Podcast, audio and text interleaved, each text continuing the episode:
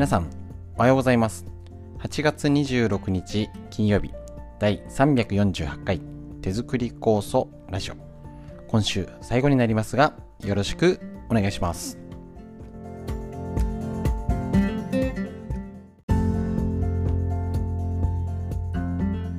こちら、手作り酵素ラジオは、埼玉県本庄市にあります、芦沢治療院よりお届けしております。私の母親が手作り構想を始めて35年ほど経ちまして、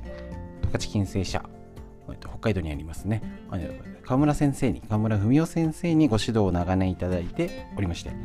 家族で構想のみ、構想指導という形で、治療院で仕込み会だったり、体のための勉強会を今までやっていたんですけれどもコロナの影響でやり方をいろいろ新しいやり方挑戦中でそれがこのラジオ。ただね、とってもあのなかなか本庄行けないんですっていう方とかねあの仕込むので精一杯っていう方もいますけれども耳でお届けできるっていうのは大変好評いただいておりますのでぜひぜひ自宅でね少しでもお勉強して体のためにボケないためにいつまでも元気でいるために酵素を活用できるですね酵素だけ飲んでねあの終わりじゃダメですからねぜひぜひ一緒に勉強していきましょう。今日のラインナップ、いつも通りですね、フリーでお話しするこちらのコーナー、今、基本をお話ししております。脳にいいこと、みんな知りたい東洋医学の知恵を一緒に勉強していきましょう。よろしくお願いします。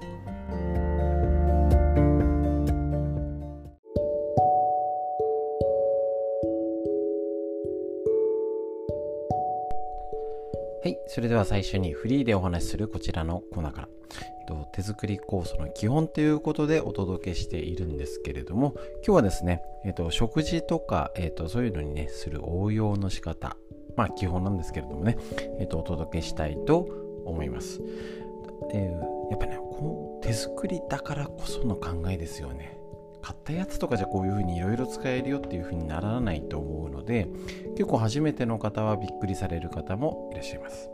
でイメージとしたらあの手作り酵素っていうのは、えーと、発酵食品。であのもうそこにねあの時間をすごいかけてるもの。ある意味発酵食品インスタント食品って言ったらいいんですかね。なんかイメージ違う方もいると思うんですけど例えば鰹節とか煮干しってまああのうちなんか最近昆布と煮干しで出汁を取るのかな。で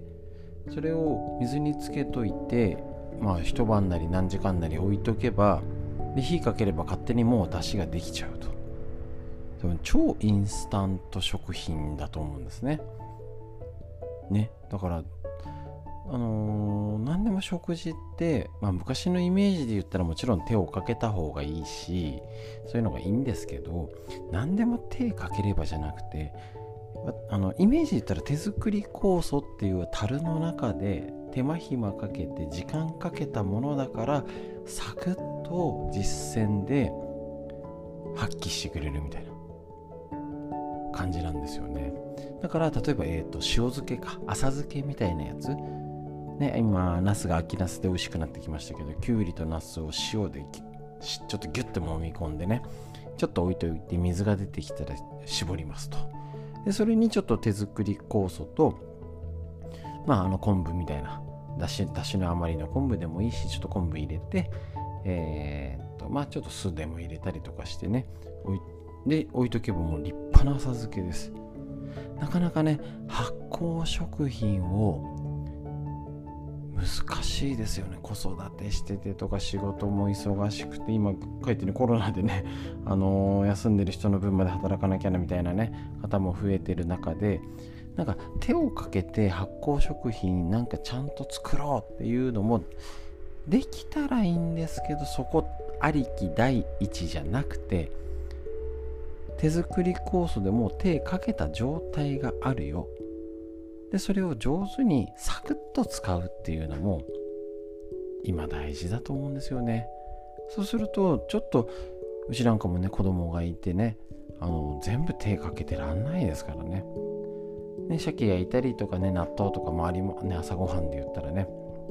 みんな焼いたりとかありますけど味噌汁だけはちょっとねなるべくそういうの出したりとか。けど他はね忙しい時は手抜いたりするっていう時の一つに発酵食品である手作り酵素。ちょっと,、えーと、秋の酵素の仕込みで言ったら材料を集めたら樽に水張ってね酵素を垂らしてとかやったりとか。でなかなか結構ね言われるのがそのな酵素っていうことだと息子さん家族旦那さんがねあのあじゃねえこうじゃねえで飲んでくれないと。しょうがないよねと。でも病気だみたいな。そしたらじゃあちょっとでもあの食卓のお皿に乗ってる料理に酵素が散りばめるみたいな。そんなイメージですかね。そうするともうちょっとやりやすくなるんじゃないか。そんな風に思うんですね。そうするとじゃあちょっと煮物に使ってとかこれに使ってとかっていう風にやりやり方野菜の食材洗って漬物使ってちょっとこれに入れて。漬物漬漬物は浅漬けは使うけどぬか床とか味噌作りとか本格的なやつはまあその逆に使わなくてちゃんとやってるなら入れなくてもいいんじゃないって感じですよね。そういうのを、えーと、ちょっとずつ手作りなものも時間かけたもの手間暇かけたものをちょい足しする。そういうイメージだとちょっといろいろできてくると思います。ドレッシングなんか手作りでちょっとサクサクって作ってねもう作ってみると簡単ですからね。塩と酢と胡椒とオリーブオイルとちょっとと酵素入れればいいですしね。そういうやり方っていうのもあると思いますしそういう甘みとして、えーと、単品の酵素で、えーと、上手にお菓子作ったりとか、あのー、やったりとかする方もいらっしゃいますね。そういうことをやって、えーと、もちろん手あの手間暇かけて作って普通に飲む。でそれを食卓に散りばめる。でなかなか忙しくて全部はできなくてもちょっと酵素を食卓に足そうだともう手間暇かけた発酵食品が食卓に上る。今流でこういう考え方もできると思います。もしお時間があったりあのしっかりできたら漬物とかしたりとか。ね、いろいろトライしてみてください。そういう段階を踏まえてやれることやっていきましょう。で、そういう話をぜひ家族でしてみましょう。フリーの話以上です。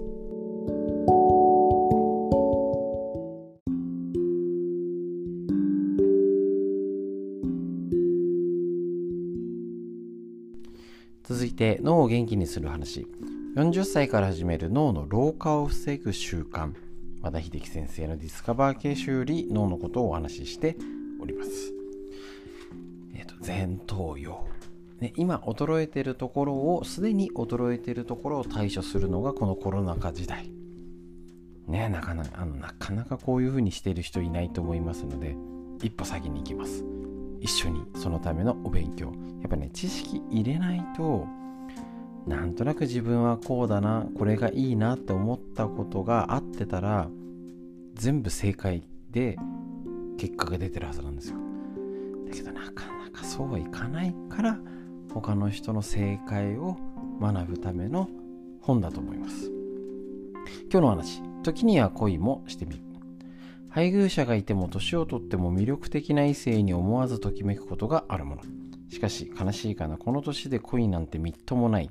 どうせ振られる家族いる身でそんなことと自分の心に蓋をしまってしまうのです。ちょっとねなんか危険な感じがしますけどそういう脳のことですからね。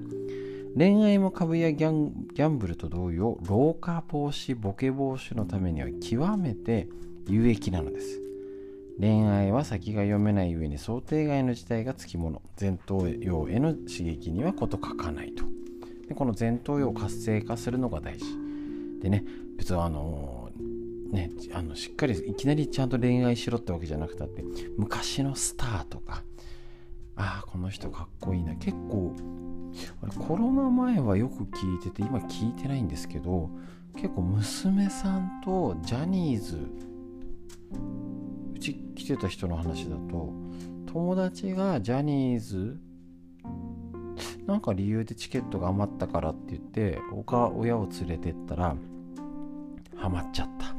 嵐みたいな。だったりあと K-POP ですよね。そういうので BTS もそうか。なんかただついあのー、親だけじゃなくてねあの同世代で、えーと、その方は年が同じぐらいか二十歳前後かな。全然興味なかったけどなんかたまたま連れてあの一緒に行ったらハマっちゃったみたいな。そういうなんか憧れのとかときめく存在が大事だと思うんですね。でときめくことだけでも心に明るい光が差し込み心が華やぎ若返ってきます。そうそういう方は絶対ねニコニコいい顔して話すんですよね。その幸せな感情を体験することで脳内の快感を刺激する神経伝達物質の分泌が増え心地よさを覚えさせるからですと。ねそれは別に昔のスターでもいいじゃないですか。おお昔でもいいんですよ。ね最近でもいいし。それを別にあの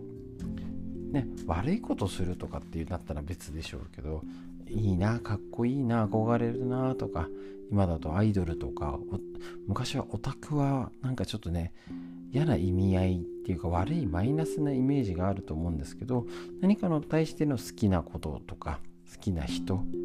に熱中するっていうの大事だと思うんですよね。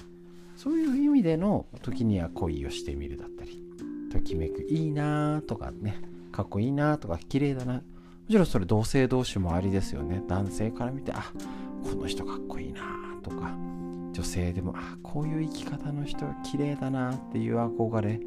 をを持つっていうの？だって普通に田舎にいて近所歩いてたらそんな人いないですもん。だからそういうことを探したりとかっていうのをやってる段階でもう脳が活性化されてます。是非そういう意味でいろんな方見てみてください。脳のお話以上です。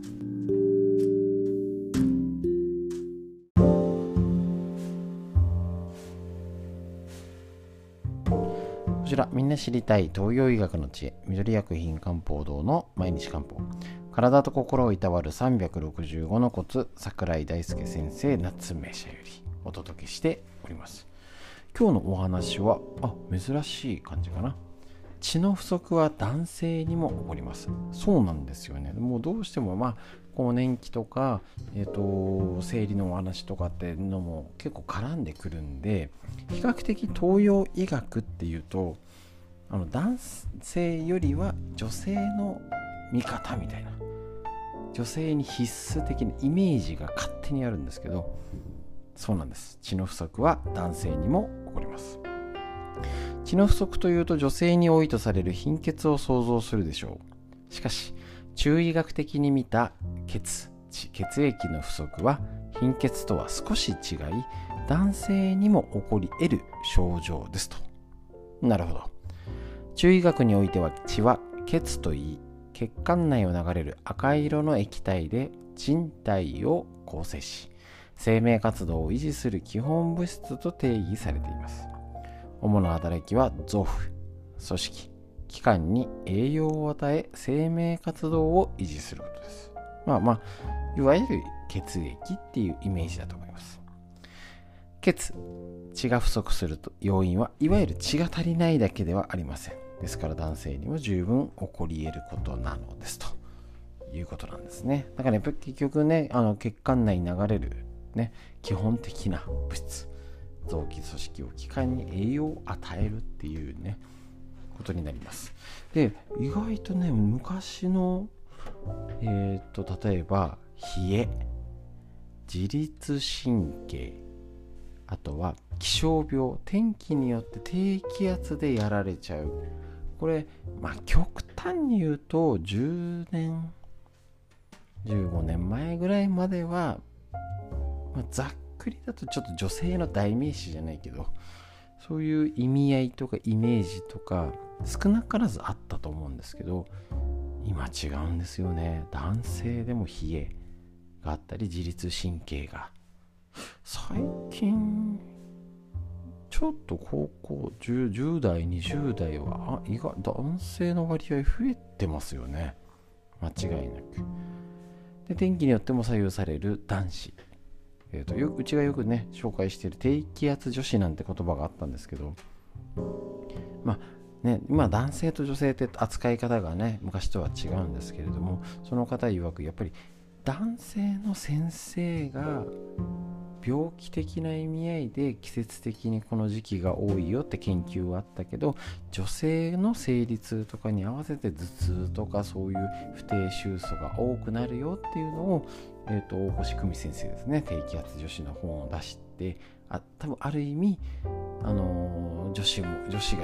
悩んでるんだよって意味を込めて低気圧女子って言葉をつけたかと思うんですけど想像ですよこれはねだけど今ね、低気圧女子に限らず低気圧男子が少なからずいるみたいな。あると思うんですよね。なので、ぜひぜひこちら、えっ、ー、とね、あの男性も東洋医学とっても使えますので、ね、ぜひぜひ一緒に勉強していきましょう。で、またね、朝の教えるストレッチでもよく解説した時に言ってたんですけど、あのたまに出てくる女性の生理の話も別に知識をひきらかさなくてもいいけどあそういうことあるんだぐらいに知っとかないと今時男性はまずいですからね女性のこととかねあの知識的じゃんまあ不運ぐらいでいいんですよだけどね奥さんが子宮ね、あの卵巣の病気だとかっていうことも出てきますしなもうなんかもう先生に説明されてもわからないっていうんだったら何も済まないですからねそういう時代じゃありませんので男性もそういうことをちょっとでいいからあの理解するっていう意味で知っておきましょうという医学の知恵以上です。